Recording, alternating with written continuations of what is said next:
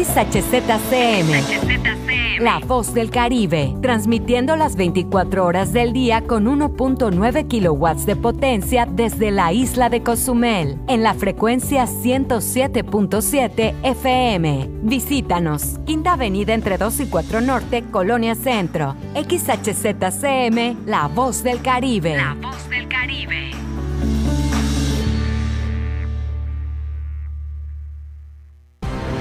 Ha llegado el momento de estar al tanto del acontecer de la noticia que se genera al momento. Sí, ha llegado el punto de las 12 con Porfirio Ancona. Comenzamos.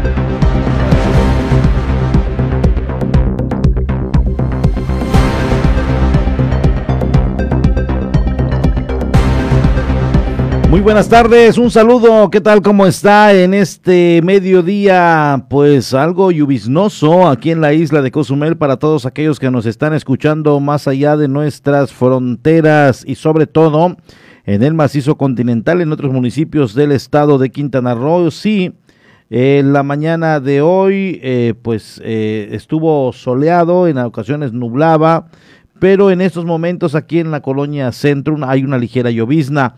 No sabemos cómo se está comportando en, otros, en otras colonias de este bello municipio.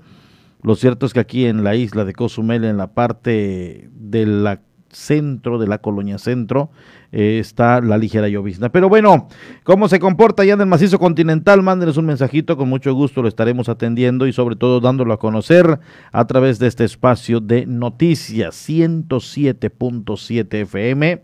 Muchas gracias a todos. De manera simultánea estamos ya en el macizo continental, allá en Felipe Carrillo Puerto, a través de la 95.1. Nos están sintonizando y agradezco puntualmente a todos los amigos de Felipe Carrillo Puerto que nos escuchan, que nos sintonizan y gustan de informarse a través de este medio de comunicación. De esta manera prácticamente damos inicio con la noticia. Nuevamente, como en el 2020, no habrá tradicional grito de independencia multitudinario en Cozumel, esto por la pandemia.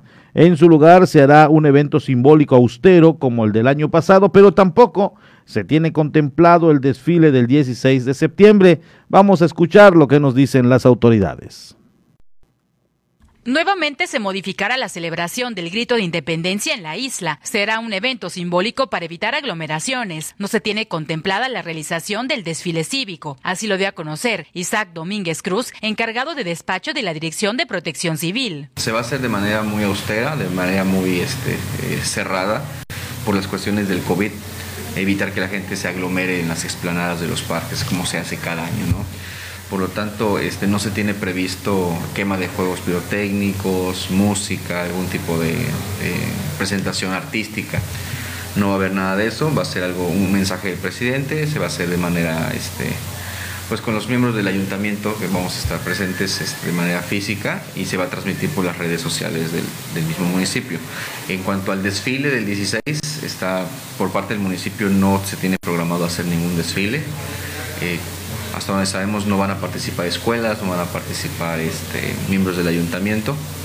Domínguez Cruz destacó, verificarán las reuniones que se llevarán a cabo con motivo de las fiestas patrias. Las personas que así lo requieran y que vayan a hacer algún tipo de, de festividad o reunión familiar con motivo de las fiestas patrias en algún local comercial, bueno, se hará exactamente igual como se está haciendo actualmente con las fiestas privadas.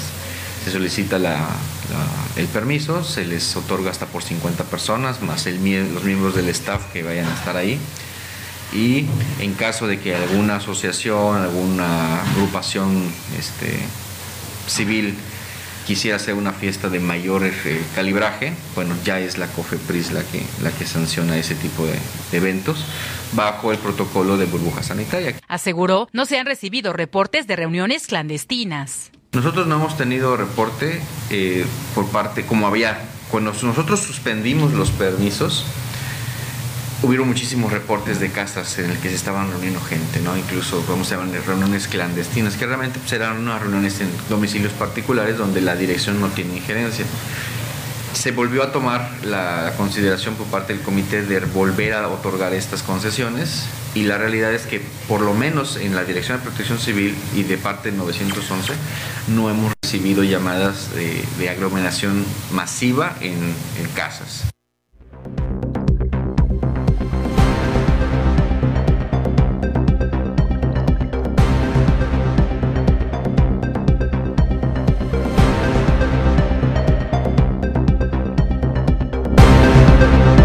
Allá está la información. Nos vienen preguntando eh, por parte del teniente Mendoza, quien agradezco que a esta hora de la tarde de igual manera nos esté sintonizando. Él se reporta en el espacio de la mañana de 7.39 cuando estamos eh, actualizando la noticia. Dana Rangel y un servidor. Muy buenos días amigos. Hace unos días eh, algunas personas me preguntaron para cuándo van a aplicar la vacunación de los de 30 a 39. Soy el teniente Mendoza. La información que se tiene, teniente, es que se aplicará a partir de la próxima semana, lunes 13 martes 14 y, de, y el viernes 17. Es decir, son tres días, pero en esta ocasión, miércoles y jueves, no habrá aplicación de vacuna. Vamos a buscar eh, una llamada con Geraldini, mi estimado Mauri, a ver si eh, nos puede atender eh, la llamada y darnos a conocer de manera oficial. Nada como la voz de la responsable en organizar este tipo de jornadas en la isla de Cozumel. Si tiene tiempo y está disponible, agradeceríamos obviamente que nos tome la llamada. Geraldini Gutiérrez ella es la responsable de los programas o jornadas de vacunación en la isla de Cozumel y bueno, pues ojalá y nos pueda atender la llamada en el transcurso de estos próximos minutos eh, para que eh, pues podamos escuchar de viva voz de la que lo coordina directamente aquí en la isla de Cozumel. Eh, ahí ha surgido la información que será lunes 13, martes 14 y viernes 17. Son tres días que se estará aplicando la vacunación a los de 30 a 39 años de edad. Posiblemente, no está confirmado, será en la siguiente semana, en la del 17, 21 creo yo, a ver si viernes es 17, eh, el 20 podría ser nada confirmado, ¿eh?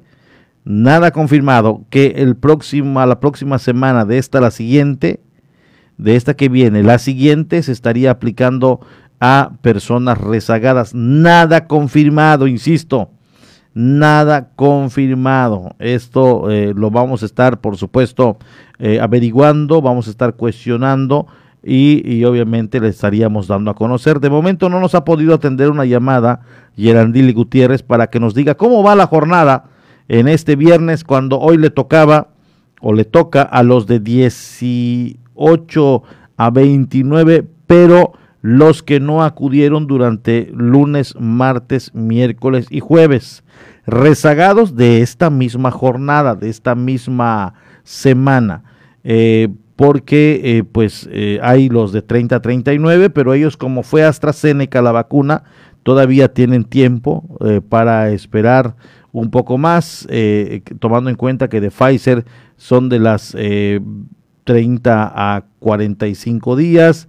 En el caso de AstraZeneca es de 54 hasta 86 días en las que pueden aguantar eh, sin el segundo, sin, la segunda aplicación de la dosis. Entonces, allá está el mensaje que le damos a conocer esta semana se estaría aplicando lunes 13, martes 14 y viernes 17 a las personas de 30 a 39 años de edad.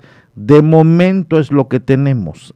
De momento es lo que tenemos. No sabemos los lugares, no sabemos la logística, si es por fecha, si es por credencial del INE, si es por años. Entonces, estos detalles seguramente los estará dando a conocer más adelante Dili Gutiérrez, a quien agradecemos que siempre, siempre nos da a conocer información oficial.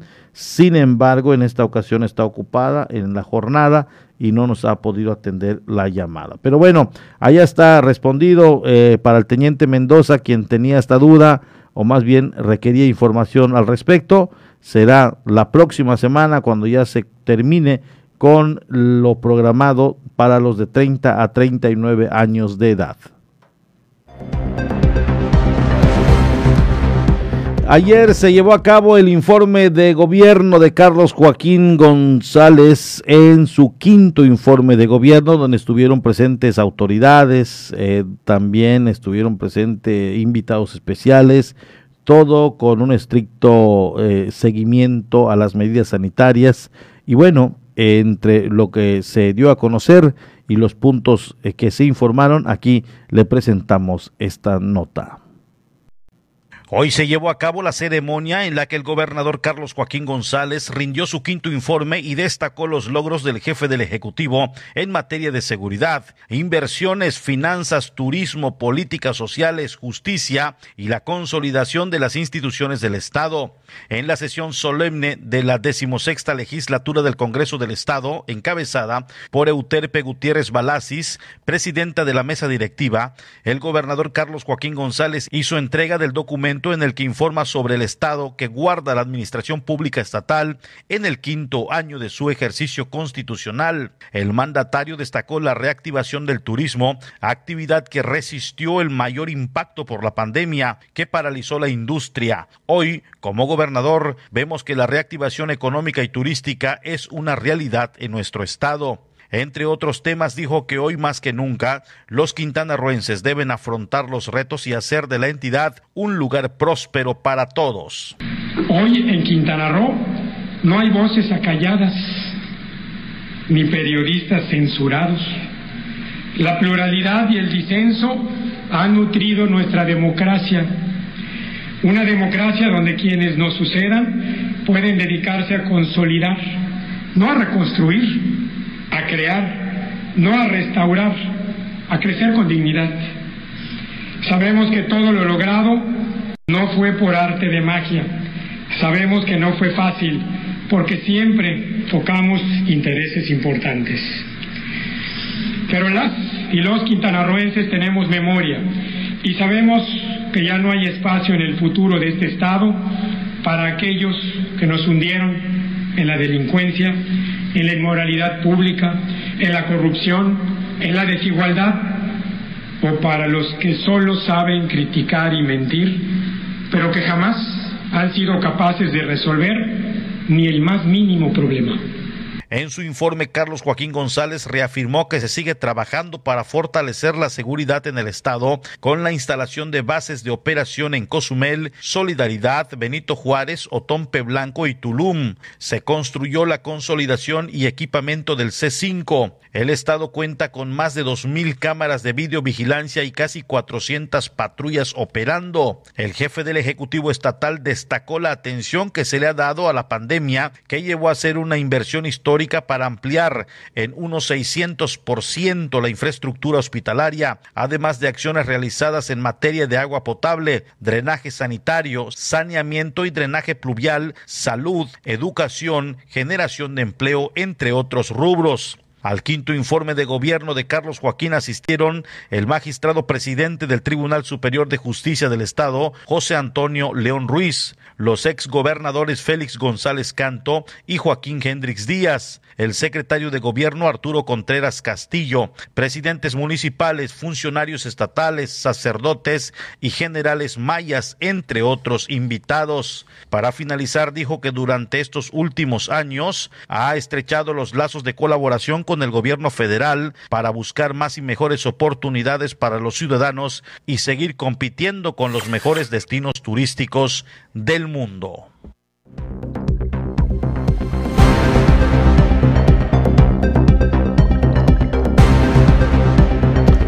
Un evento que fue ayer, precisamente comenzó a eso de las 11 de la mañana, con la intervención de algunas eh, personalidades de la política, también legisladores y finalmente el gobernador Carlos Joaquín González. Un evento, insisto, de ayer, ayer 9 de septiembre del 2021. Y bueno, agradezco a todos aquellos que nos acompañan en este momento de noticias. Saludos allá a Puerto Morelos, donde nos están sintonizando.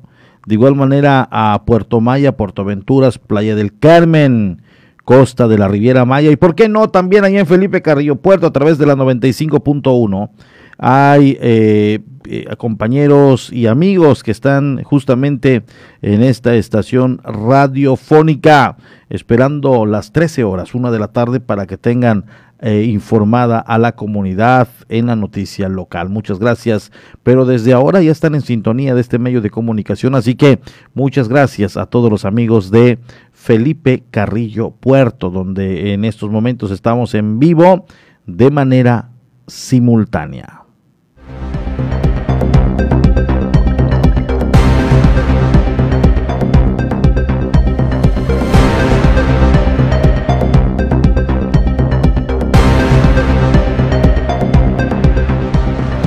Nos vamos con información de la Doche Vele, una mirada global al mundo con información de otros países, con el tema internacional a través de ambas frecuencias. Posterior, un corte y volvemos.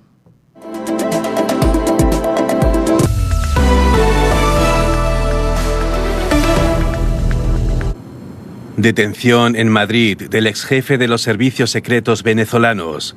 Hugo Carvajal, conocido como el Pollo Carvajal, está acusado de ser el enlace entre la guerrilla colombiana de las FARC y Venezuela, como parte de un plan del entonces presidente Hugo Chávez para inundar de cocaína a Estados Unidos. Una operación conjunta entre la policía española y la DEA puso fin a los dos años de huida de quien fuera considerado el agente secreto más buscado de América. En medio de nuevas protestas favorables al gobierno, el presidente de Brasil, Jair Bolsonaro, intentó este jueves atenuar el tono de su disputa con la Corte Suprema. En las redes sociales afirmó que no se saldría de los límites de la Constitución, que no tiene problemas con las instituciones del país y que las diferencias con los jueces deben resolverse en los tribunales. Sin embargo, insistió en cuestionar la fiabilidad del voto electrónico, asunto que lo tiene enfrentado con el Supremo. El mandatario de derecha enfrenta muy baja aprobación en las encuestas cara a las elecciones del próximo año. El presidente chino Xi Jinping y su homólogo estadounidense Joe Biden hablaron telefónicamente por primera vez en siete meses en medio de las tensiones entre ambas potencias. Según Washington, los mandatarios discutieron durante 90 minutos sobre sus intereses comunes y sus puntos de vista divergentes. Medios estatales chinos afirman que Xi exhortó a Biden a colaborar, advirtiéndole que una confrontación sería desastrosa para ambos países y para el mundo. El grupo energético ruso Gazprom anunció este viernes que el controvertido gasoducto Nord Stream 2 entre Rusia y Alemania está completamente terminado. El proyecto estuvo amenazado mucho tiempo por tensiones geopolíticas y amenazas de sanciones estadounidenses. Sus detractores, entre los que se encuentran también otros países occidentales y Ucrania, afirman que aumentará la dependencia energética europea de Rusia, representando además una peligrosa arma geopolítica. El gasoducto submarino del Mar Báltico duplicará el suministro de gas ruso hacia Alemania, principal impulsora del proyecto. Este viernes, Dinamarca eliminó las últimas restricciones por la pandemia. La medida prevista para el 1 de octubre fue adelantada pues las autoridades consideran controlada la epidemia con más del 73% de la población vacunada. Desde el 1 de septiembre reabrieron las discotecas y se eliminó las mascarillas en interiores, aunque aún era necesario presentar un pasaporte COVID para acceder a algunos lugares. Así como el resto de países nórdicos, Dinamarca no confinó a su población durante la primera y segunda olas del coronavirus.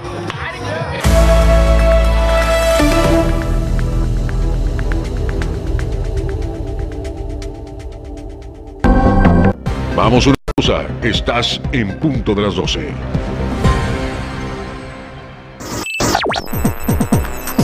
Estás escuchando 107.7 FM La Voz del Caribe. Desde Cozumel, Quintana Roo. Simplemente radio. Una radio con voz. La Voz del Caribe.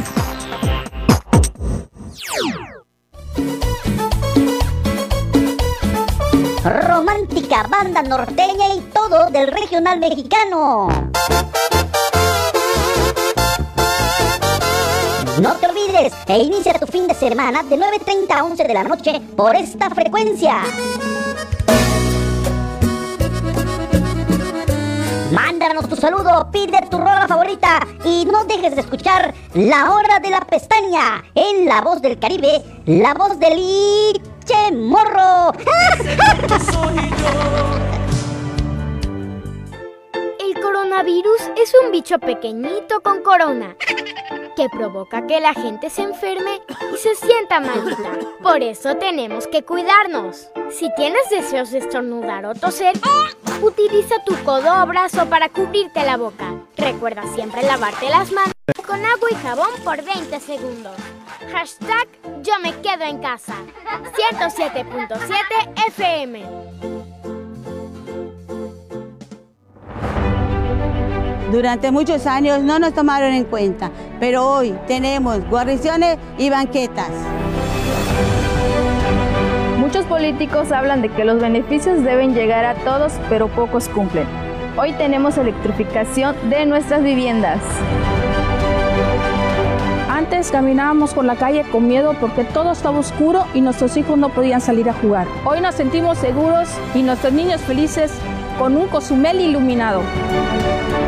Hace tres años nos comprometimos contigo y pese a la adversidad que enfrentamos con el COVID-19, te cumplimos. Gracias a tu confianza, hoy la reactivación de Cozumel es una realidad. Juntos, reactivamos Cozumel. Tercer informe de gobierno. Pedro Joaquín del Buy, presidente municipal de Cozumel.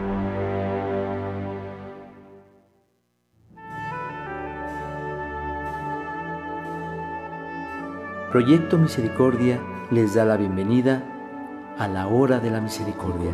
Cuánto amo a las almas que han confiado en mí totalmente. Haré todo por ellas. Vengan a mí todos los que están fatigados y agobiados, y yo los aliviaré. La hora de la misericordia Acompáñanos de lunes a sábado a partir de las 4 de la tarde, aquí en La Voz del Caribe. Y recuerda repetir constantemente, Jesús, en ti confío.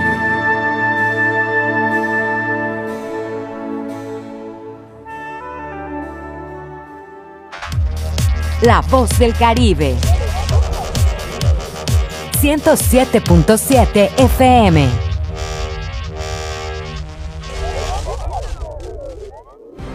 Ya estamos de regreso en punto de las 12 con la información.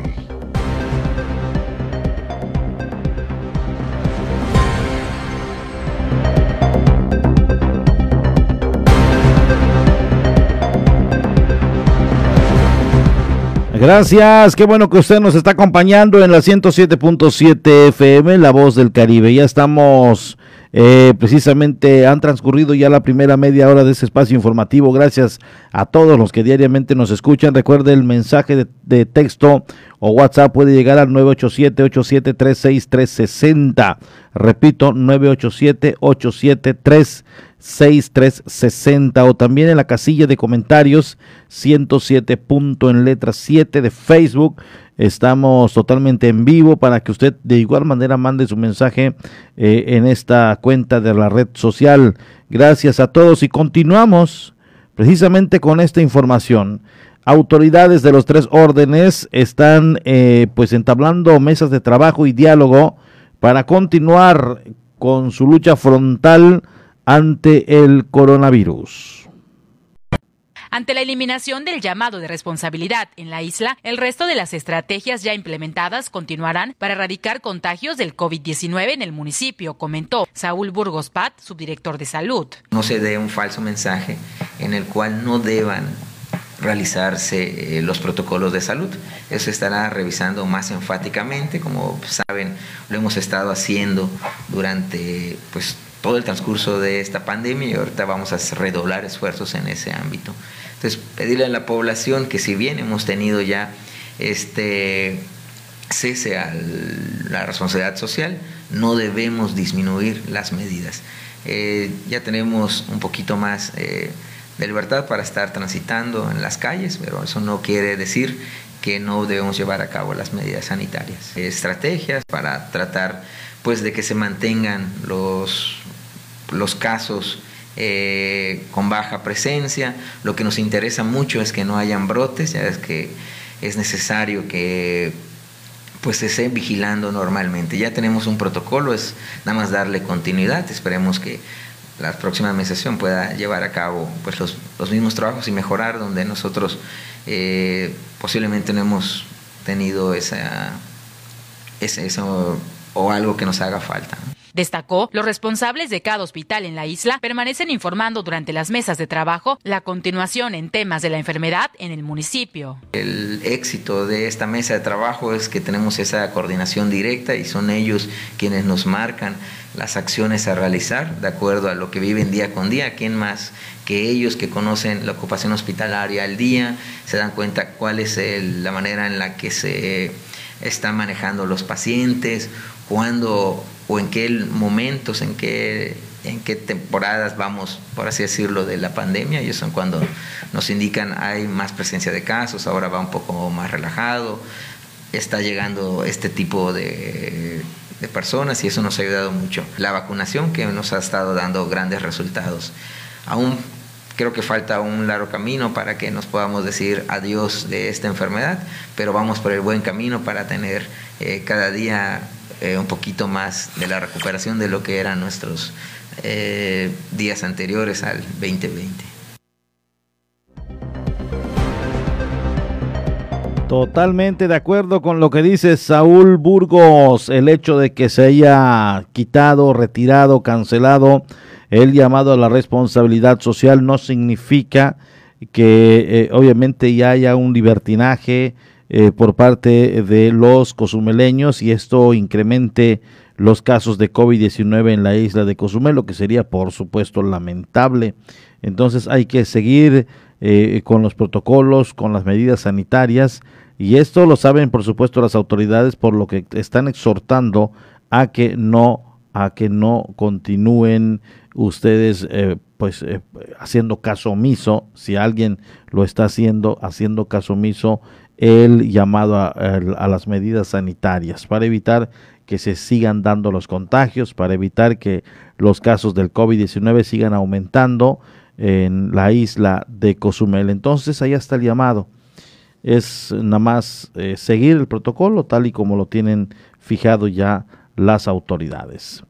En vísperas de la competencia del Ironman 70.3, Elementos de servicios públicos están trabajando en la limpieza del circuito para prevenir accidentes, así lo dieron a conocer, escuchemos. Limpian importante tramo carretero que será utilizado por ciclistas del evento deportivo Ironman 70.3 Cozumel. Esto como medidas de prevención de accidentes, indicó Alejandro Alonso Flores, director de Servicios Públicos y Urbanos. Todo lo que es la carretera costera sur eh, lo estamos limpiando, ya liberamos todo lo que es un carril completo desde, desde lo que es Puerta Maya hasta Punta Sur, ya está libre completamente un carril. Ahora nos estamos concentrando en el carril que es de sur a norte y vamos a estar yendo, ya nos faltan aproximadamente entre 6 y 7 kilómetros y estaremos trabajando el día de mañana un buen grupo en la parte de allá, estaremos trabajando con sopladoras, estaremos trabajando con rastrillos, todo tipo de, de maquinaria, pues para tratar de estar librando lo que es el segundo carril de sur a norte para que ya estemos listos para lo que es el Ironman. Agregando al concluir que durante la limpieza que realizó el personal a su cargo, levantaron importante cantidad de árboles que obstruían los carriles de la carretera de la costera sur. Ya quitamos aproximadamente 19 árboles que eh, algunos este, lo que eh, cubrían hasta el segundo carril. Ya libramos, por, como te comenté, la mayoría de los árboles grandes ya se libró. Eh, Sofemat está trabajando en lo que es la liberanza de lo que es la arena y nosotros estaremos limpiando, barriendo lo que es la, la, arena para evitar estos accidentes de estos ciclistas internacionales que vienen y no se lleven algún, algún, alguna sorpresa de, de esta ciclovía y de, este, de esta competencia. Hay que saber también qué está sucediendo y para ello ya el equipo está eh, informado para que eh, eh, pues tengan conocimiento de cómo se están llevando a cabo el tema de la reconstrucción del pavimento. Recuerda usted que por Grace, este partes de esta zona oriental salieron obviamente dañados. Entonces hay que ver información precisamente y que le estaremos compartiendo el próximo lunes cómo va el tema de la carpeta asfáltica de la vía que rodea la isla de Cozumel, sobre todo de la costa oriental, que tuvo bastante daño con el paso del meteoro.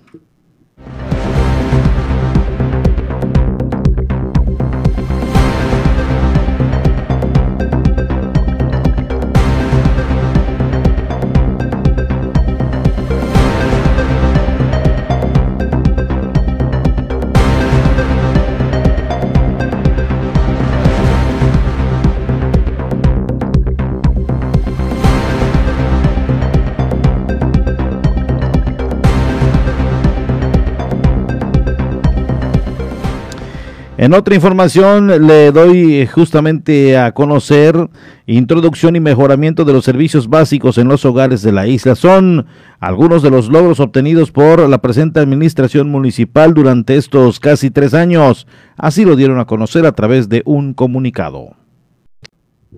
Proyectos de electrificación, iluminación, agua potable, drenaje, construcción de banquetas, guarniciones y pavimentación que pusieron fin a años de rezago e hicieron justicia social a todos los habitantes de la isla han sido desarrollados en los últimos tres años por parte del gobierno de Pedro Joaquín del Buy, presidente municipal de Cozumel. Indicó que gracias al trabajo coordinado con el gobierno federal por medio de la Secretaría de Energía y el Fideicomiso para el Ahorro de Energía Eléctrica, además del Banco Mundial, se implementó el programa Modernización y mantenimiento de luminarias, con el cual se renovaron más de 8.300 puntos de luz, de los cuales el 95% son lámparas LED de alta tecnología. Pedro Joaquín del Buy destacó que con el aval del Cabildo de Cozumel, su administración atendió una vieja petición ciudadana de más de 20 años para hacer histórica justicia social a los habitantes del asentamiento Las Fincas al aceptar en donación una superficie total de 44.170 metros cuadrados de la colonia irregular, lo que permitió la introducción de infraestructura para dotarlo con energía eléctrica. De la misma forma se atendió el rezago de infraestructura de servicios básicos de alumbrado, agua potable, drenaje, guarniciones y banquetas en las colonias La Botella y Maravilla, donde junto con las fincas se acercaron 662 servicios de electrificación, acciones que beneficiaron directamente a más de 2.600 personas. Agregó que para proporcionar más seguridad vial y mejorar la movilidad en la isla, se construyeron 5.700 metros lineales de guarniciones y 7.700 metros cuadrados de banquetas se pavimentaron y rehabilitaron más de 212 mil metros cuadrados de calles y avenidas como la Rafael Melgar, Pedro Joaquín Colwell, 8 de octubre, Andrés Quintana Roo, Benito Juárez, Antonio González Fernández y prolongación Félix González Canto.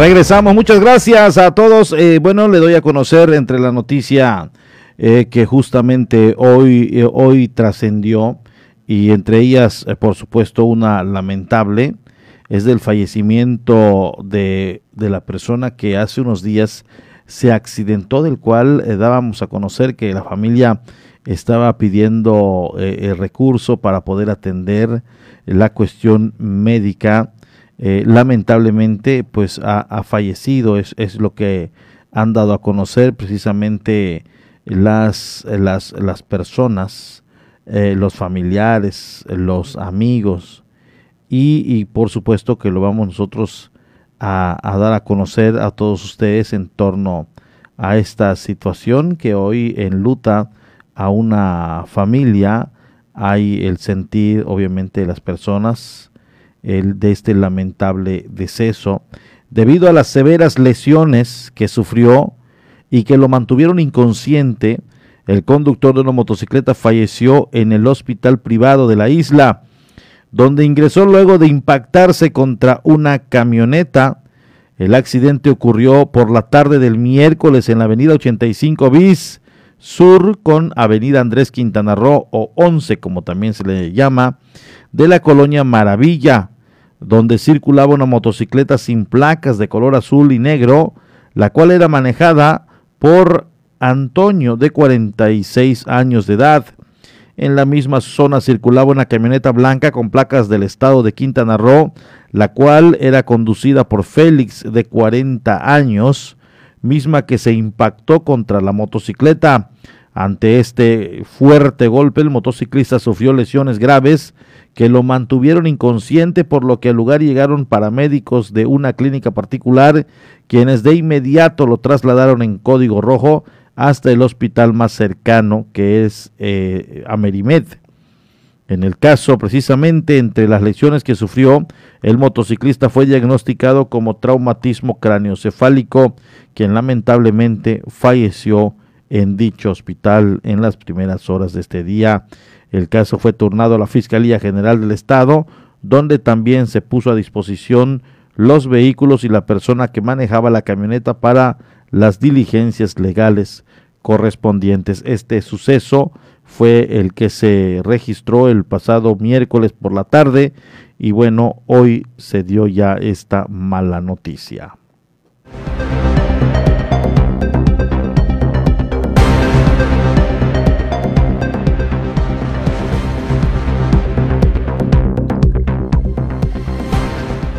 Aún hay tiempo para tramitar la precartilla del Servicio Militar Nacional. El Departamento de Reclutamiento invitó a los interesados a acudir al módulo de información.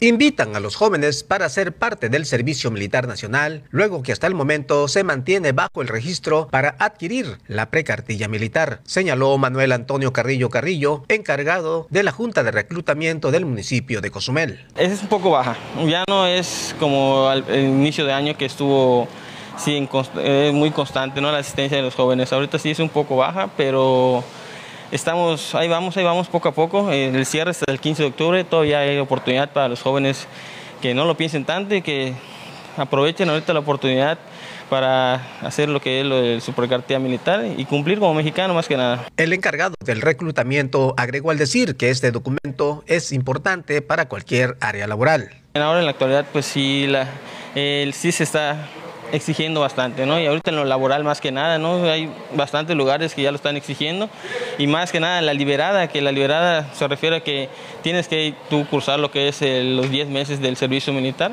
para que te la puedan dar. Al finalizar expresó al decir que actualmente el proceso del servicio militar y debido a la pandemia, los interesados al obtener la información se presentan al batallón donde adquieren las instrucciones y son favorecidos al recibir el documento sin realizar el servicio formal. Ahora, por el momento, mira, debido a lo que es la pandemia, pues que ha afectado a gran parte de todos, ¿no?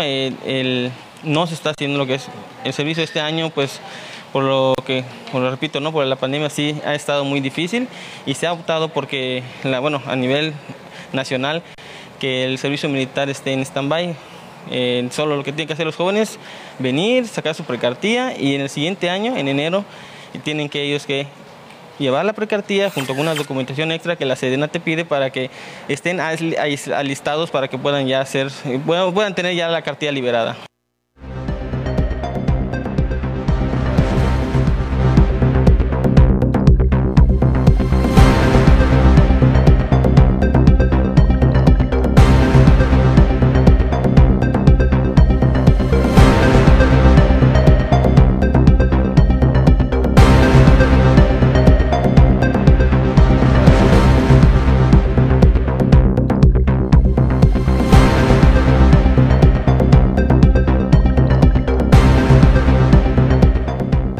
Gracias, seguimos totalmente en vivo y en directo a través de la 107.7. Ayer, poco después de las 5 de la tarde, se registró un movimiento inusual de las corporaciones de seguridad allá en la transversal, poco más del kilómetro punto 4, del kilómetro 4, eh, donde se daba precisamente a conocer que policías detienen a un joven y debido a que conocidos se acercaron para tratar de evitar que sea detenido, encañonaron a para evitar que rescaten al presunto, al sujeto que estaban deteniendo.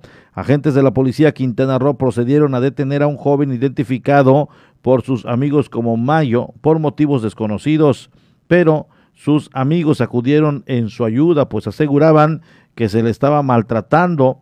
En reacción, uno de ellos, uno de los agentes, desenfundó su pistola y los encañonó para evitar que intentaran rescatar armados con palos y con pedazos de vidrio.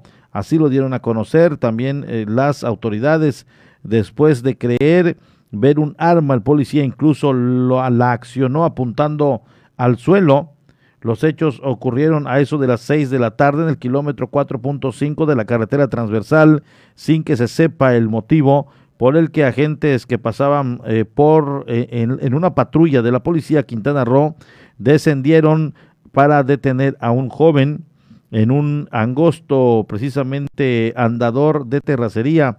Amigos del joven comenzaron a grabar la manera en la que era sometido y amenazaron con palos y vidrios a los agentes para que lo soltaran, por lo que uno de los uniformados comenzó a apuntarles con su arma de cargo. Ayúdame, Sammy, gritaba el detenido, quien se resistía a ser esposado, sostenido por dos agentes, mientras los amigos provocaban a la gente, retándolo a que les disparara e incluso amenazando con lo que eh, iban a buscar. Uno de los eh, presentes incluso le pide a otro de que acudiera a la cocina a traer una pistola de balines, al parecer, lo que puso más nerviosos a los policías. El agente que apuntaba con su pistola de cargo aseguró que uno de ellos portaba un arma, por lo que comenzó a exigir que la soltara, mientras uno decía que no era un arma. Finalmente disparó al suelo, pese a lo cual estas personas no se retiraron y continuaban exigiendo que soltaran a joven porque decían que tenían lastimado un pie. Desde una de las casas se escuchaban los gritos de una mujer pidiendo que ya se llevaran al detenido, lo que era rechazado por sus amigos quienes pidieron que activaran el código rojo para permitir que se lo llevaran. Cabe señalar, cabe destacar que como pudieron los uniformados lograron someter al joven, subirlo a la patrulla y llevárselo, recogiendo los casquillos de las balas disparadas. Sin embargo, una de ellas quedó en el lugar de los hechos. Vaya situación la que se presentó allá arriba del kilómetro 4 de la carretera transversal. Y bueno, referente a ello, por supuesto que hay un punto analítico desde cómo lo ve un eh, policía retirado eh, con ya varios años en la carrera y también en varias ocasiones director de la corporación policíaca. Me refiero al profesor David Domínguez Povedano, eh, quien seguramente tiene conocimiento de este suceso y desde su punto de vista, qué es eh, lo que se debió hacer, cómo se debió proceder, fue adecuado, no lo fue, en fin, lo tenemos ya en línea telefónica, me dicen, profesor, muy buenas tardes. Eh, buenas tardes, Porfirio, buenas tardes a todo tu respetado auditorio. No he tenido mucho tiempo de ver el, el video eh, que corresponde. Lo que sí eh, veo que la persona que está siendo sometida, eh, no desconozco la razón por la cual fue sometida, pero sí él gritaba algo de saca la pistola, si no me equivoco. gritaba él, traigan la pistola, saca la pistola, vengan a ayudarme y veo eh, en las imágenes que se acercan, eh, creo que familiares de esta persona, el policía eh, desenfunda el arma y al parecer pues yo creo que se va con la situación de que hay una presunta posibilidad de arma de fuego con los familiares de esta persona. ¿Por qué? Porque él gritaba, saca la pistola, saca la pistola, tráiganmela, traigan. Entonces allá hay una clara connotación de pedir ayuda, pero con el uso de la fuerza y tal vez con armamento. El policía no sabe si realmente esas personas pueden venir a apoyar a esa persona. Yo desconozco por cuál fue la situación que se dé la detención, pero desde el momento en que el policía o los policías escuchen que hay la probabilidad de arma de fuego, ellos pueden ser agredidos con esa con esa situación que están solicitando. Por lo tanto, el policía tiene que estar preparado para poder repeler en caso de un ataque con arma de fuego hacia su integridad física del policía o de los policías que estén realizando su detención. Obviamente, el uso del disparo del arma de fuego cuando él se cerciore que verdaderamente hay otra arma de fuego que tal vez no sea ni siquiera de verdad, pero a una distancia de lejos tú no puedes distinguir entre un arma eh, real a un arma de balines, a un arma de mixtos, porque sabemos que existen réplicas que precisamente no son armas reales, pero pues el policía no sabe, ¿no? Yo creo que viendo el video, vuelvo a repetir, no sé toda la contextura, pero sí hay un señalamiento de pedir que saquen un arma, que traigan un arma para rescatar al presunto que se encuentra en ese momento siendo sometido. No veo eh, que sea alguna situación irregular por parte del policía si existía la presunta posibilidad de un ataque con arma de fuego a los mismos. Profesor, eh, yo creo que esta actitud del policía hizo lo que obviamente era el propósito, generó el propósito o buscó el propósito que él esperaba, intimidar. Intimidó a las personas, no las engrandeció, no se envalentonaron más al escuchar la detonación, porque sí hubieron detonaciones por parte del elemento.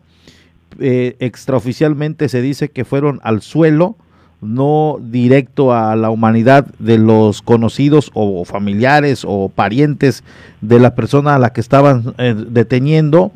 Eh, en términos generales, fue una buena actuación del elemento. Hemos escuchado de otras cuando decimos y lamentamos cuando un elemento ni siquiera intenta intimidar con su arma de fuego y resulta que son desarmados y les privan de la vida, además de eso. Entonces, ha eh, pasado, claro, ha pasado este caso cuando sucedió aquí en, la San Miguel 2, en un parque, donde fue desarmado el elemento policial y con su propia arma de fuego fue ultimado aquí en Cozumel. Entonces, pues yo sí eh, veo en la actuación general del policía fue correcta, en el sentido de que sí había una posibilidad de agresión eh, con arma en contra de ellos. Y entonces él tuvo que actuar de esa manera para, precisamente, como lo acabas bien de mencionar, intimidar a los posibles eh, eh que agresores, ¿no? Que los vayan a agredir. Y este y pues eh, en determinado tiempo, pues no hubo una una situación que lamentar.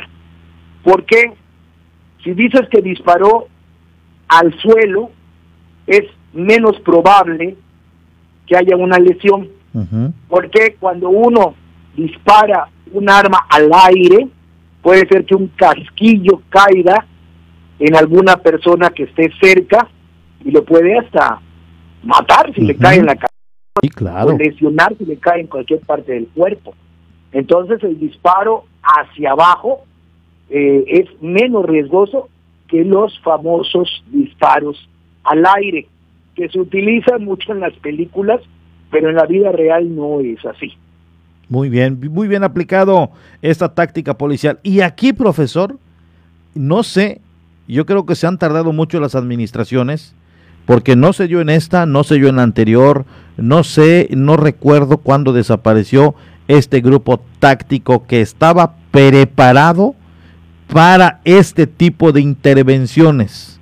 No sé si en esta que viene se va a reactivar el grupo de operaciones especiales de la policía, no lo no, no, no sabemos, pero yo diría que ya es momento de que se contemple. Efectivamente, el grupo de operaciones especiales, cuando lo creamos, a mí me tocó crearlo, en aquella época yo era subdirector, el teniente coronel Manuel Flores Peraza, director de la corporación, y el primer comandante Jorge Felipe Pérez Romero, este, del grupo de operaciones especiales GOE, después le cambiaron a Gary, después le han cambiado de, muchos nombres. La última vez que estuvo conformado este grupo, que tardó desde los años 90 eh, en la administración de, de el arquitecto Luis González Flores se creó, y estuvo muchos años trabajando hasta eh, cuando lo desbarataron eh, prácticamente en la administración de eh, la, la, presidenta municipal Perla, este Perla y el, el, último comandante prácticamente del grupo de operaciones especiales fue el actual jefe de fiscales, Neyib Domínguez Cruz, fue prácticamente el último comandante que al término, prácticamente al final de la administración de, eh, de Perla, Tun, él estuvo fungiendo como encargado del despacho, director de, de, seguridad pública y tránsito, ¿no? De allá, ya la siguiente administración no, no volvió a retomar el grupo como tal y prácticamente, pues, está desintegrado, ¿no? Eh, Pero ah, sí eh, hace falta este grupo que en todas las ciudades existe, para precisamente delitos de alto impacto que se encuentran preparados para cualquier acontecimiento que se pueda dar dentro del municipio.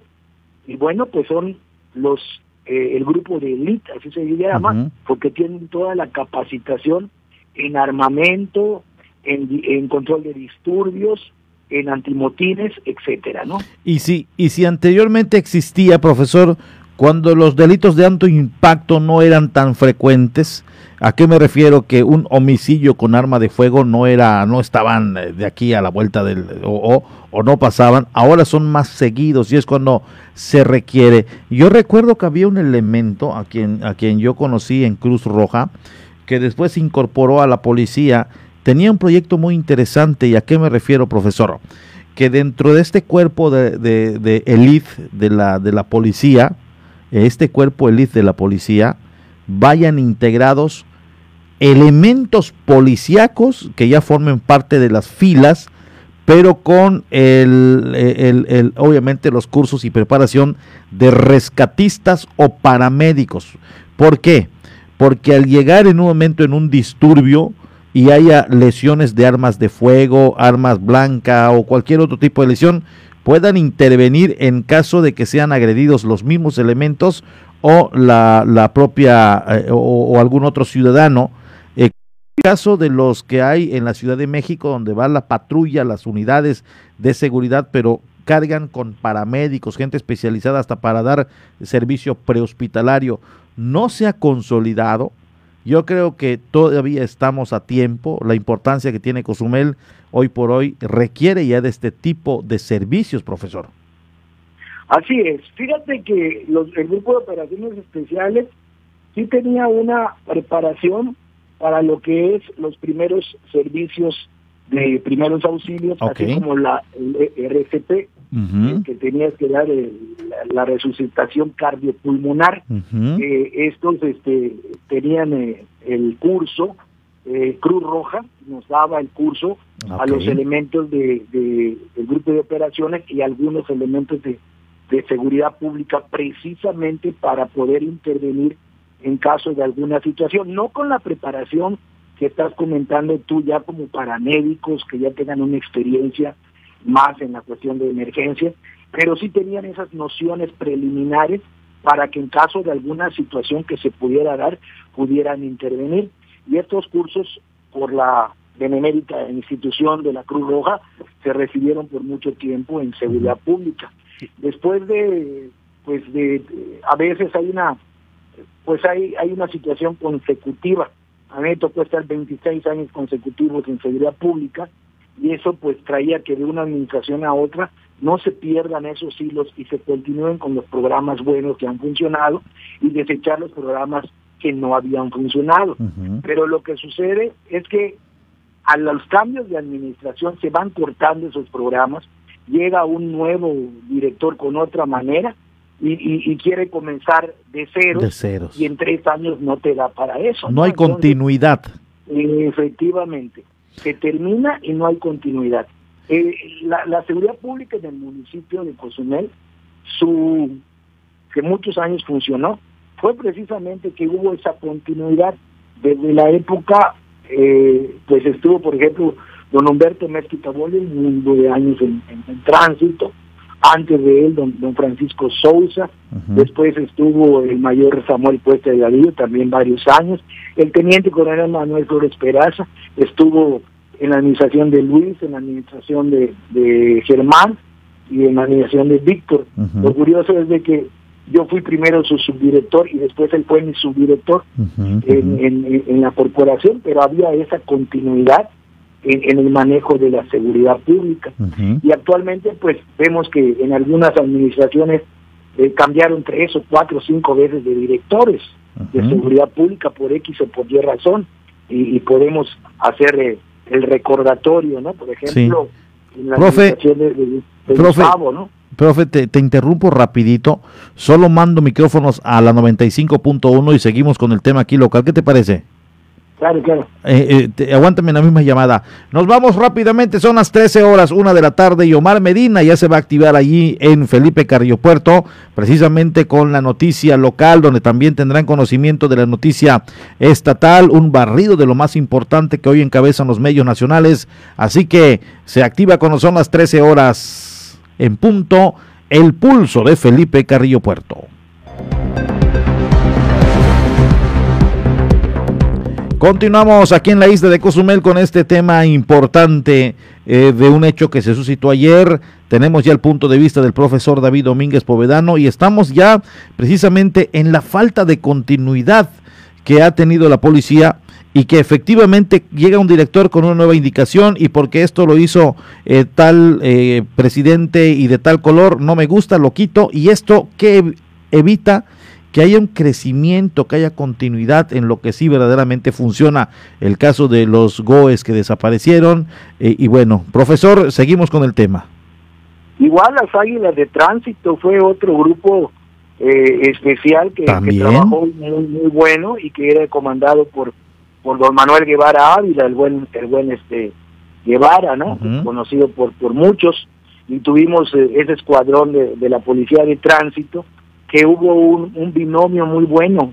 Eh, iba el policía de tránsito conduciendo muchas veces la motocicleta y en la parte de atrás iba un, un, un policía de seguridad pública armado que en un momento dado si había una situación de seguridad pública, intervenía el elemento de seguridad pública, si había una, situación de tránsito, intervenía el, el, elemento de tránsito, y si se complicaba la situación, estaba el elemento de seguridad pública para apoyar al de tránsito. Este binomio eh, también funcionó muy bien, y desgraciadamente una agrupación de más de 30 motocicletas, pues de una administración a otra se perdió, ¿no? Entonces, son esas situaciones que se han dado a través de la historia de la policía, Hemos visto administraciones que cambian hasta tres o cuatro veces de director. Recordemos, por ejemplo, una magnífica administración de Gustavo Ortega, por ejemplo. Recuerdo. En la pública primero estuvo un general, después estuvo este otra persona y por último estuvo, eh, creo que Saucedo, comandante Saucedo. Entonces, pues cambiaron como tres veces de director. Hasta en la administración de, de Félix González, cuando fue presidente municipal, estuvo Jesús Cetina, estuvo el, licenciado Ricardo Pech, estuvo el capitán Daniel Álvarez Villanueva, o sea, cambiaron de directores constantemente y el último director creo que fue Salvador Rocha Vargas, imagínate, cuatro directores en tres años de administración, lo mismo le pasó al, licenciado Félix. Entonces, pues son esas situaciones que, que se van dando y no hay una continuidad en la cuestión de seguridad pública. Profe. Entonces, pues viene la, la situación. Recuerdo eh, también la policía turística, las que andaban con sus motonetas aquí en el primer cuadro de la ciudad. Se veía un destino turístico a la altura. Efectivamente, tuvimos Sí. los famosos estos carritos. Exacto. Teníamos a los, a los policías que vestían de short, ¿no te recuerdas? Efectivamente. Tenían Esos, esos- esos carritos que andaban sobre el Parque Juárez y dando información y todo. La policía turística se crea en 1993 en la administración de, de precisamente don Germán García Padilla. Había un subdirector de la policía turística. Sí. Uno de los subdirectores fue este el, el Rivero, ¿te Ujú. acuerdas de, de Jorge Rivero? Ujú. eh, fue subdirector de la turística, el coante Núñez Santoyo, subdirector de la turística, el coante James Novelo. Eh, actualmente taxista, también fue subdirector de, de la turística y daba mm, pues eh, muy buenos resultados porque tenían esa característica de hablar dos idiomas. Tuvimos algún muchacho que hablaba hasta tres o cuatro idiomas, que, que se, se la sabía mover muy bien y que en un momento dado hablaba el inglés, creo que el francés y otro idioma más. Y nos apoyaba mucho en esta situación. También el que en paz descanse, el comandante eh, Platas, el grandote, no sé si te acuerdas de él, comandante Platas que hablaba a la perfección el inglés, ya, ya falleció, y bueno, era una de las personas que nos ayudaba ya en la barandilla de seguridad pública para atender a los turistas que llegaban y que en un momento dado no hablaban el español y él era un magnífico traductor.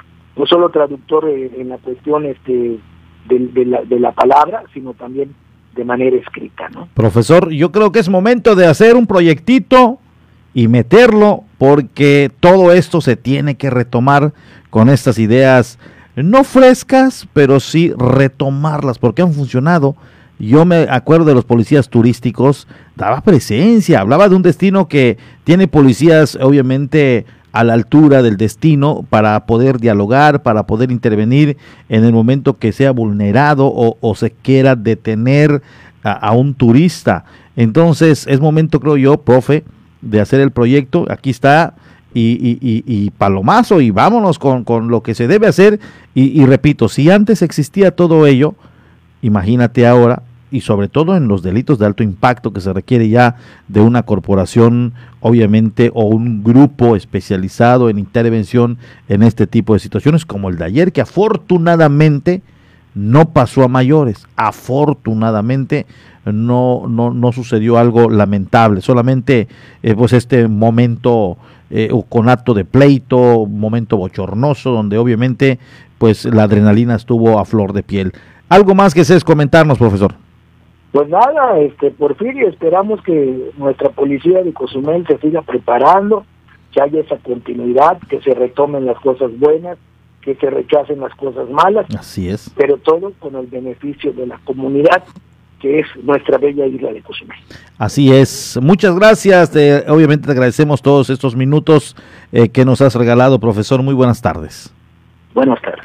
Allá lo tienen, ya escuchó usted un punto de vista eh, pues eh, de un conocedor de, de la policía, de las actitudes, las tácticas, los criterios y palomazo. Palomazo con lo que ayer se hizo eh, con este elemento de la policía que aplicó muy bien los criterios y tácticas policiales y esto quedó todo bajo control. Qué bueno por los ciudadanos que no se involucraron, porque había gente que estaba viendo eh, y en estos momentos uno se envalentona y comienza a, a llamar la atención y obviamente a impedir. Siempre lo he dicho, amigos Radio Escuchas, la verdad, eh, créame que yo lo hago sin ningún propósito de estar a favor o en contra de alguien. Es por, en ocasiones, por nuestro propio bien. Si sabe uno que cometió la irregularidad, si sabe uno que hizo algo mal y van a hacerle la detención, pues, eh, pues uno ya lo sabe. Uno ya, ya sabe que cometió la irregularidad, eh, que, que no hizo las cosas bien, se voló un alto, eh, lo sorprende la policía por X o Y. No nos queda de otra. Como decimos en el pueblo, enróllate la colita y vámonos, y vámonos. Ahí nos, ahí si vamos a tratar de convencer al elemento, si vamos a impedir que nos lleven, se va a usar la fuerza. y la llevamos de perder porque eh, si no dan, si no pueden tres, van a llegar cinco y si no pueden ocho, van a pedir otro refuerzo y van a llegar todos y se va a armar el borlote. Entonces, y eso lo aplicamos en todos lados, como trabajadores, como asalariados, como colaboradores.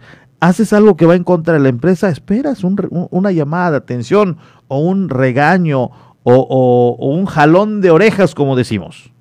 Eso, eso se aplica en todo. Un hijo llega a casa, sabe que hizo mal, se fue de pinta de la escuela, híjole, cuando yo llegue me van a llamar la atención y me van a regañar. Lo mismo como ciudadanos, sabemos cuando hacemos cosas malas, estamos conscientes. Híjole, es que va a pasar la patrulla y nos va a ver. Pues si te vieron, te van a detener. Entonces no nos queda más de otra, o no nos queda de otra que, que apechugar, pues ya la regamos, ya hicimos las cosas mal, pues pues que me lleven. Y otra cosa como ciudadanos, por eso yo decía hace unos momentos que agradecemos al que no se metan. Normalmente no nos debemos, o sea, no, no nos debemos meter. No sabemos cuál es el contexto de una detención. Nada más vemos el momento en el que están asegurando a alguien pero no sabemos qué hizo dos, tres cuadras atrás, si chocó un vehículo, si atropelló a alguien y se está dando a la fuga, si lo sorprendieron robando y está corriendo y a las dos, tres cuadras lo detienen y se, y se pone flamenco y obviamente se usa la fuerza pública. Entonces, eh, no, no, no intervengas. Puede ser, así como es una, puede ser una persona inocente, puede ser un delincuente. Eh, entonces, puede en un momento dado intervenir alguien, alguien que no sabe qué está pasando. ¿Y qué sucede? Que también te llevan, porque está catalogado en la ley. Nadie puede entorpecer una labor policíaca. No sabes si hay una orden de aprehensión, no sabes qué cometió, no sabes por qué se le está persiguiendo. Entonces, como decimos muchos, pues se la buscó, pues ya ahí es, es problema de él, que vea cómo como eh, en un momento dado se ventila. Esto va también para los familiares. Si te están deteniendo a un familiar, contrólalo. Dile, eh, deja que te lleven, enseguida te vamos a ir a acompañar con el juez cívico. Lo primero que sucede, amigos, es pasarlo con el juez cívico. Entonces, si van a detener a un familiar de usted que no sabe cuál es el motivo o sabe cuál es el motivo, llega a la autoridad y lo va a detener, ni modo, que se lo lleven. Pero detrás de él vamos los familiares a platicar con el juez cívico. A ver, juez, esto sucedió así. A los policías no les puedes estar explicando. Ellos llegan a accionar, a detener, a asegurar. ¿Qué pasa? ¿Qué sucede? No pueden ellos estar ventilando algo en la vía pública. No pueden ventilar algo delante de cientos de personas porque ellos van a proteger su integridad. Ellos van a proteger su integridad. Entonces, ¿qué te dice un elemento en el momento de una detención? Vamos y lo arreglan en la oficina. Acompáñenme y lo platicamos con el juez cívico, porque ellos quieren salirse de ese momento eh, tenso, quieren salirse de ese momento en el que están en riesgo en el momento que comienzan a reunirse un número de gente eh, toda eh, em, eh, enojada, en ocasiones alcoholizada, en ocasiones solamente porque les cae mal un elemento o porque días atrás le hizo una detención arbitraria para él o porque lo infraccionó. ¿Qué quiere hacer un elemento en ese momento? Es salir de la zona de conflicto donde está siendo vulnerado por la cantidad de gente. Entonces se lleva a la dirección, ahí los familiares pueden ir a dialogar y si se comprueba que es inocente y que era un abuso policíaco, lo van a dejar libre. Lo van a dejar libre. No hay delito que perseguir y se tiene que soltar a la persona. Y entonces sí, la autoridad o el director llama al elemento, ¿por qué me trajiste a este ciudadano? Si el juez te acaba de comprobar que no hizo nada. Entonces son varias cuestiones que hay que analizar mucho y muy bien. Ayer, si se hubieran dado los trancazos y los fregadazos, iba a llegar la Guardia Nacional, iba a llegar el ejército, iba a llegar la Secretaría de Marina. Ya se, ya se había dado el aviso de que posiblemente se podía dar un enfrentamiento de armas de fuego. Y van, ellos sí, ellos sí van con toda la preparación para en su momento dado darse de los fregadazos y abatir a quien se tenga que abatir. Nada más le digo y póngase a pensar, están preparados para una guerra. Están preparados para una guerra armada. ¿Qué va a hacer un ciudadano sin una preparación? ¿Qué va a hacer un joven que solamente anda con un arma intimidando o queriéndose obviamente eh, enaltecer al momento de estar armado? No, ellos van preparados y saben a lo que van. Si tienes un arma de juguete, de balines, una réplica, ni la saques. Estás atentando contra tu vida. En el momento de empuñarla y apuntar a un elemento, sabes que no vas a lograr nada y solo vas a recibir una serie de detonaciones de arma de fuego y balas. Es importante esta situación que sucedió, por lo tanto me he extendido un poco porque quiero hacer entenderle a esa gente todo ello, que ya no se sigan dando este tipo de situaciones, que ya no se estén dando. Y es lamentable y lamento hay veces cuando llevan a gente y, todavía lo, y los estropean, porque también tengo que decirlo, y no lo digo yo, lo dicen las estadísticas. Pero, ¿cómo lo evitas? Vamos, soy inocente y me vienes a buscar y ¿por qué me vas a detener? No por esto. Ah, ok, vamos, vamos y se lo voy a platicar a tu director. Y se lo digo al juez cívico que me estás, me estás llevando y me trajiste aquí solamente porque te caigo mal o porque hice esto. Hola, buenos días, Porfirio. Sobre el tema de ayer, el ciudadano que enfrenta a los policías debió haber sido detenido porque estaba alterando el orden. Lo que les estoy diciendo es lo que les estoy diciendo. Y peor aún, amenazando y sacando un arma, o sea, de balines o de lo que sea. El policía no sabe si es o no es de balines. Lo dijo el profesor hace unos momentos. Ellos no van a investigar qué es en el momento que este joven hubiese apuntado al policía, en ese momento se está poniendo en riesgo su integridad o no, va a dudar en disparar. Y dice, si esto hubiera pasado en Estados Unidos, ese personaje hubiera sido abatido. Efectivamente, así como lo dice este, esta persona. También mal por los otros medios de comunicación, dice que atacaron a los policías dando un contexto fuera del lugar. Bueno, pues esto ya, ya es de los compañeros.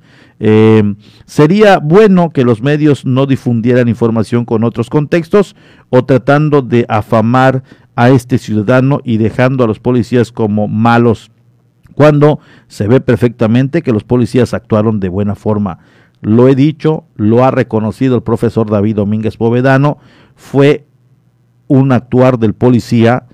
Bien, se aplicó un criterio, nunca intentó, de acuerdo a lo que tenemos entendido, eh, disparar contra la humanidad de los que estaban, hizo disparos, y como lo dijo también el profesor, al suelo, lo que, lo que evita riesgo para vecinos si hubiese disparado hacia arriba, eh, intentó intimidar y logró intimidar, logró intimidar. La arma que apareció, o, este, este, no sé si era un arma, pero se escuchó cómo se lo avientan a, un, a uno de los, de los vecinos, este cae en, el suelo, se escucha como, como un plástico duro, un metal que, que cae en el pavimento o en, en esta tierra blanca, y, no sé si lo empuñó o no le empuñaron, el caso que el, el, el policía, pues al disparar precisamente en el suelo era para intimidar, en otros países hubiese sido algo diferente y otra historia se hubiese contado. Entonces, eh, pues bien por los elementos, dice otro mensaje, y hay que decirlo, cuando lo hacen mal, los hemos criticado y los hemos señalado, cuando lo han hecho mal. Y hemos estado siempre en contra de los maltratos al ciudadano. Lo hemos criticado y el propio profesor David Domínguez Povedano lo ha analizado y dice, fue un mal actuar de la policía. Una persona debe ser sometida, sí, debe ser esposada, sí. En el momento que esté indefensa, debes dejar de tocarlo, dejar de lastimarle, dejar de insultarle, dejar de hacerle lo que le tengas que hacer, nada de eso. Súbelo a la patrulla y déjalo allá, punto. No tienes por qué llegar a cachetearlo, ni mucho menos a darle dos, tres patadas, tampoco. Lo hemos señalado. Pero cuando se hacen las cosas bien también hay que decirlos. No todo el tiempo los elementos son los malos. O no todo el tiempo los ciudadanos son malos. Hay policías que no son tan buenos y ciudadanos que son malos. No me refiero en el caso de estos. No sabemos el contexto, no sabemos por qué los lo estaban deteniendo, eso no lo sabemos, pero si lo hubiesen agredido, si hubiesen abusado de él, si lo hubiesen estropeado, nada lo justifica. Una persona, por muy mala que sea, por muy delincuente que sea, no justifica que lo estropees una vez que está esposado.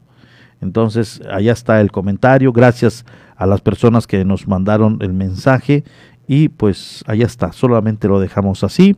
Eh, y, voy a pedirle al profesor David Domínguez Povedano si en la noche en Vértice, el ángulo de la noticia, podemos platicar también al respecto para aterrizar ya el tema. Ayer dábamos a conocer los sucesos que se dieron, pero el punto fino, el análisis crítico del profesor también hacía falta para cerrar con el tema. Y hoy lo, haremos en Vértice, el ángulo de la noticia.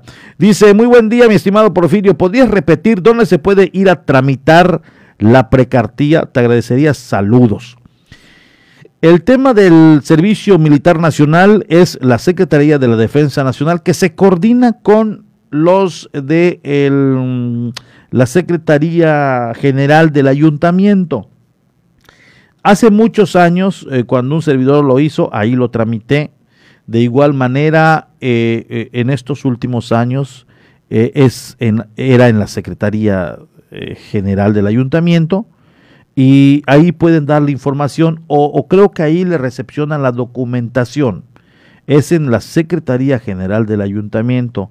Ahí le podrían dar ya más información en cuándo comienza, cuándo esto, cuándo lo otro, ya una vez que tenga la documentación y ya usted es candidato a hacerlo, y esto de las bolitas, que las rifas y todo, la bolita blanca, la bolita negra, que los remisos, que los que van a hacer esto y lo otro, ahí le dan toda la información y no sé si a todos los que ya son los candidatos y van a hacer su cartilla militar, ya entonces le citan a la base aérea militar, donde comienza el adiestramiento y todo lo que conlleva a la liberación de la cartilla militar. Entonces, de momento es eh, para que tengan toda la información, es en la Secretaría General del Ayuntamiento que está ya en los altos del Palacio Municipal.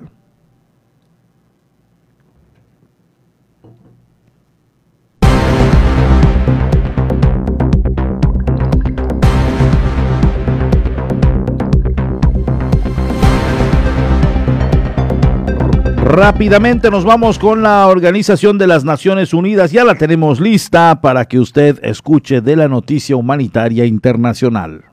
Estas son las noticias más destacadas de las Naciones Unidas con Beatriz Barral. El secretario general de la ONU ha presentado nuestra agenda común, una guía para un momento crucial de la humanidad en el que el multilateralismo está fallando su prueba más básica. Antonio Guterres dijo ante la Asamblea General que la falta de una respuesta global y de un programa de vacunación para acabar con la pandemia de COVID-19 es un ejemplo claro y trágico de este fracaso. COVID-19 is a wake-up call el COVID-19 es una llamada de atención y nos estamos quedando dormidos. La pandemia ha demostrado nuestra incapacidad colectiva para unirnos y tomar decisiones conjuntas en aras del bien común, incluso ante una emergencia mundial inmediata que pone en peligro la vida. Para el secretario general, las instituciones multilaterales han demostrado ser demasiado débiles y fragmentadas para los retos globales actuales. Como resultado, dijo, nos arriesgamos a un futuro de grave inestabilidad y caos climático. Business as usual nos encontramos en un momento crucial. Seguir como hasta ahora podría provocar la ruptura del orden mundial en un mundo de crisis perpetua y en el que el ganador se lo lleva todo. O podríamos decidir cambiar de rumbo avanzando hacia un futuro más verde, mejor y más seguro para todos. Entre las propuestas de Guterres está un plan de vacunación global inmediato para al menos duplicar la producción de vacunas y garantizar que lleguen al 70% de la población mundial en la primera mitad de 2022. El secretario general también propuso la organización de una cumbre social mundial en 2025 para avanzar hacia un nuevo contrato social basado en derechos y oportunidades universales y anunció que nombrará un enviado especial para las generaciones futuras que vele por los intereses de aquellos que nacerán en el próximo siglo. Los talibanes están respondiendo de forma cada vez más violenta a los manifestantes pacíficos que protestan en muchas partes de Afganistán, denunció este viernes la Oficina de Derechos Humanos. La portavoz Rabina Shamdasani dijo a los periodistas en Ginebra que tiene informes del uso de munición real, porras y látigos. El miércoles los talibanes prohibieron las reuniones no autorizadas. Un día después ordenaron a las empresas de telecomunicaciones que desconectaran el acceso a Internet en los teléfonos móviles en zonas específicas de la capital, Kabul. Es crucial que no recurran al uh, uso de la fuerza. No beneficia a nadie ver este derramamiento de sangre en las calles. No va a ayudar a consolidar o estabilizar la sociedad. Lo que ayudaría es una aproximación inclusiva en la que escuchen los reclamos de la población y permitan a la gente protestar pacíficamente.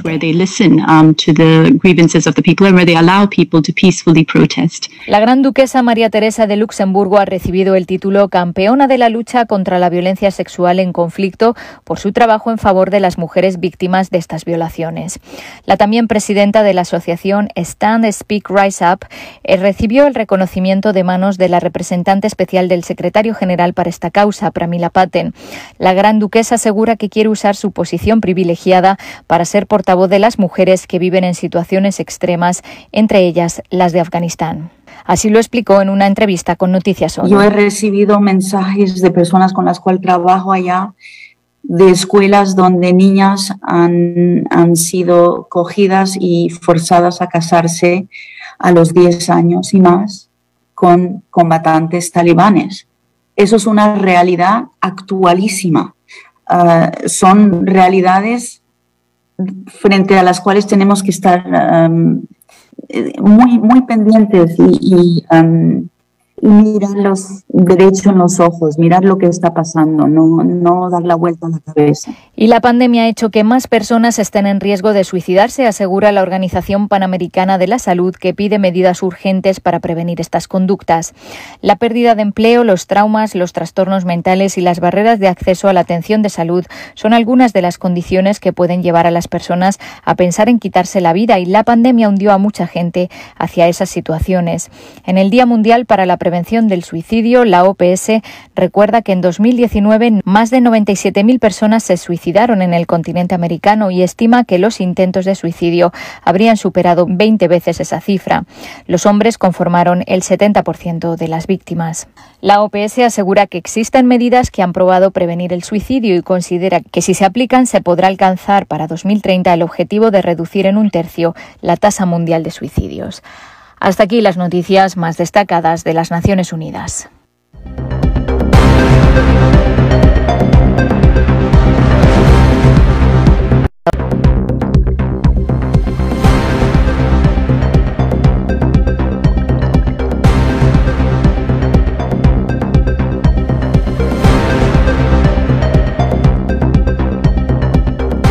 Ya tenemos más información en torno a lo que nos decían de buen día, mi estimado Porfirio. ¿Podrías repetir dónde se puede tramitar la precartilla? Te agradecería. Saludos. Por cuestión de la pandemia, a nivel nacional se ha prohibido o se ha girado una indicación por parte de la Secretaría de la Defensa Nacional que ya no se esté haciendo el reclutamiento o adiestramiento. Entonces, ¿qué sucede? Van a ir a la Secretaría General a solicitar la precartilla, van a llevar una serie de documentos. Lo importante aquí es que vayan primero a la Secretaría y les digan que están interesados en hacer el Servicio Nacional Militar. Entonces, pues le van a pedir una serie de documentos. En el momento que ya le entreguen los documentos, le van a decir ya puede pasar por su precartilla. Y después de ello, le van a invitar un día X, ahí se lo van a decir, ir a la Secretaría de la Defensa, que es en la base aérea número 4, aquí eh, por donde está Playa Casitas, como una plática de introducción, como una plática de conocerse y, ahí como un curso, qué significa el servicio militar nacional, chalala, chalala, chalala. Una plática de introducción tal vez. Y le van a decir y le van a pedir una serie de documentos. Lleva, las, lleva los documentos que le van a solicitar, que le van a pedir y le van a decir en qué fecha va a pasar por su cartilla ya liberada. Pueden ser ocho meses, diez meses, eh, doce meses, no sabemos. Ahí le fijarán una fecha y entonces ya uno va y ya le van a entregar su cartilla liberada. Es solamente por el tema de la pandemia. Anteriormente se hacía el servicio militar nacional, se iba a las instalaciones, ahí había una serie de áreas en las que te iban colocando y e impartiendo o, tomando este servicio. Entonces ahora está mm, más a todo dar, más fácil, solamente es cumplir con la tramitología de llevar documentación y ya no se hace este año de adiestramiento. Entonces ahí todos los interesados pueden asistir y seguramente les van a recibir. Una con 30 minutos, 13 horas con 30. De esta manera nos despedimos. Muchas gracias por habernos acompañado en el transcurso de estos 90 minutos en la 107.7 FM, La Voz del Caribe. Nos vamos y les espero yo a las 18 horas cuando actualicemos los temas. Así que le invito a que por favor me acompañe a las 6 de la tarde cuando se active la noticia vespertina en La Voz del Caribe. Muy buenas tardes. Muy buen provecho, pásela bien y les espero a las 18 horas. Esto fue el punto de las 12 con Porfirio Ancona, con la información más actualizada al momento, noticias nacionales, internacionales y todo sobre nuestra región. Nos escuchamos en la próxima emisión.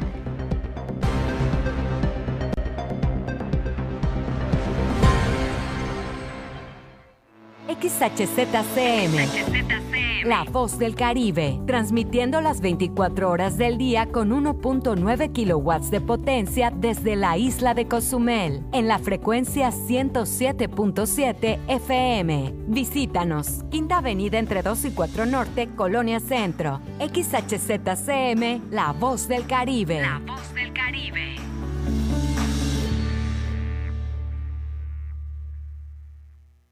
Dicen que los niños y las niñas somos el futuro. Pero también somos el presente. Por eso en la consulta infantil y juvenil 2021 que organiza el INE, participaremos para expresar nuestra opinión sobre temas muy importantes. Opinaremos sobre medio ambiente, bienestar y derechos de niñas, niños y adolescentes. Ingresa a INE.mx y conoce los detalles para participar en la consulta infantil y juvenil 2021 que se realizará en noviembre. Moldea tu futuro.